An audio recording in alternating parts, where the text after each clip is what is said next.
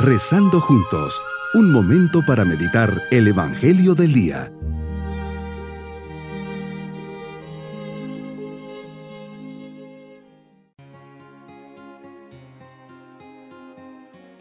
En este día viernes de la vigésima segunda semana del tiempo ordinario, les saludo con gran cariño pidiendo al Señor por cada uno de ustedes. Preparemos nuestro corazón para nuestra meditación. Jesús, quiero escuchar tu voz ¿Cuántas veces mi corazón está preocupado por tantas cosas? Muchas veces voy corriendo de un lado a otro y en el fondo te busco a ti. Cuando me quedo delante en silencio, delante de ti en la Eucaristía, experimento esa paz profunda que me permite maravillarme de tu amor. Por eso vengo a tus pies, me meto en el fondo de tu corazón y permanezco en silencio. Meditemos el Evangelio de San Lucas capítulo 5 versículos 33 al 39.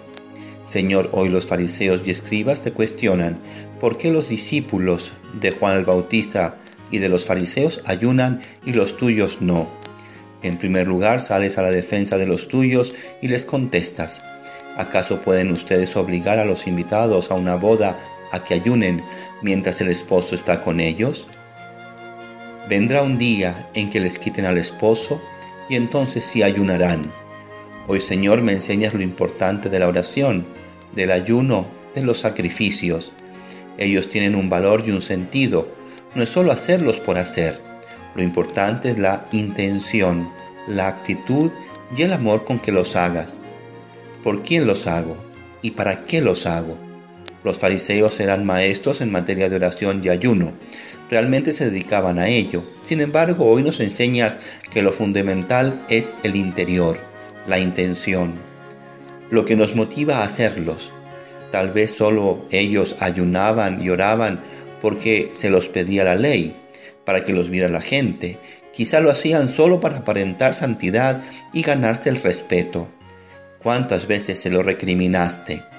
Es sumamente importante el ayuno, la oración y los pequeños sacrificios. Son tres prácticas ascéticas y medios maravillosos en la vida cristiana para crecer en sabiduría y gracia delante de ti. Los tenemos que hacer si queremos llevar una vida cristiana auténtica y fervorosa.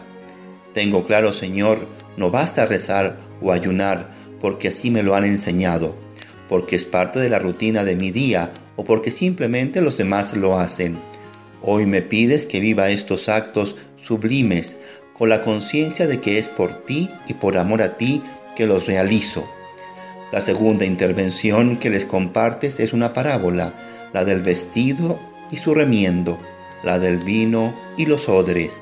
Me invitas a poner remiendo nuevo en vestido nuevo.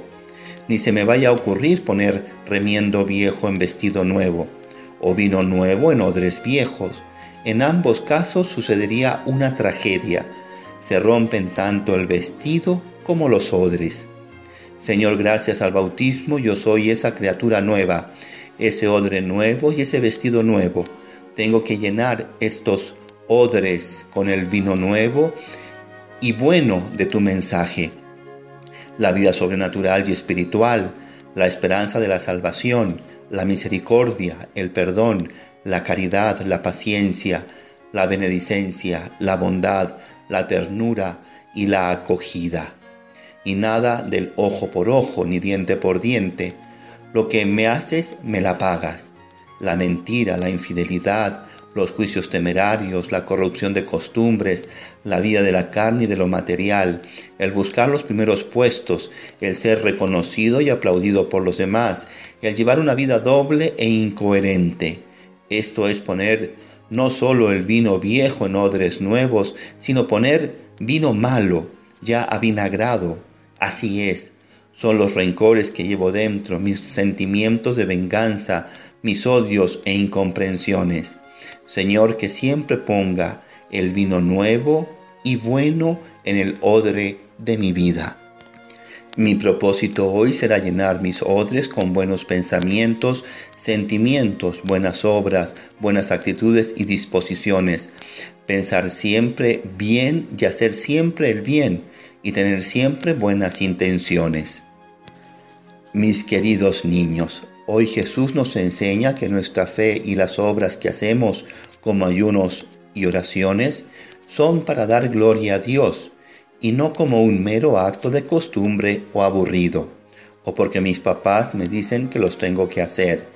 Ahí demuéstrenle a Jesús lo que hacen por Él y también demostrarle cómo lo aman. Y nos vamos pidiendo a Jesús su bendición. Y la bendición de Dios Todopoderoso, Padre, Hijo y Espíritu Santo, descienda sobre todos nosotros. Bonito día.